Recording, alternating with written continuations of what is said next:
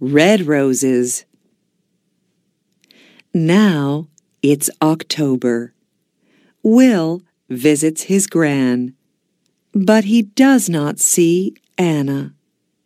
He walks along the corridor, but he does not hear a guitar. Where is she? he thinks. Anna visits her family for a week. Then she comes back to her apartment. She looks for Will, but she does not see him. There are lots of men, says Vicky, but Anna cannot forget Will. Then Gran goes to hospital for two weeks. One day, Will visits her there.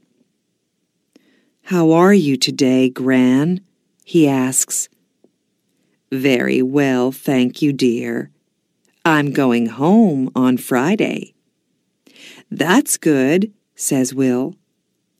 Perhaps I can get some things for you on Thursday and take them to the apartment. That's very nice of you, Will, says Gran.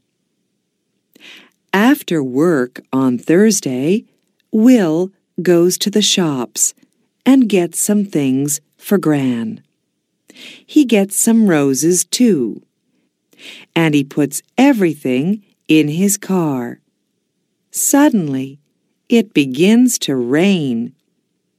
Will is getting into his car when he sees his friend, Tom. Where are you going, Tom? Says Will. Home, to Eastfield. I'm going to my Gran's apartment in Charlton, so I can take you to Eastfield first. Can you take my friend, Anna, too? She's going to Charlton. Yes, of course, says Will. Tom and Anna get into Will's car. Thanks, Will, says Tom.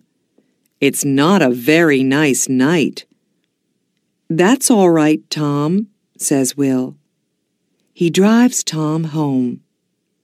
And then he says to Anna, Where are you going, Anna?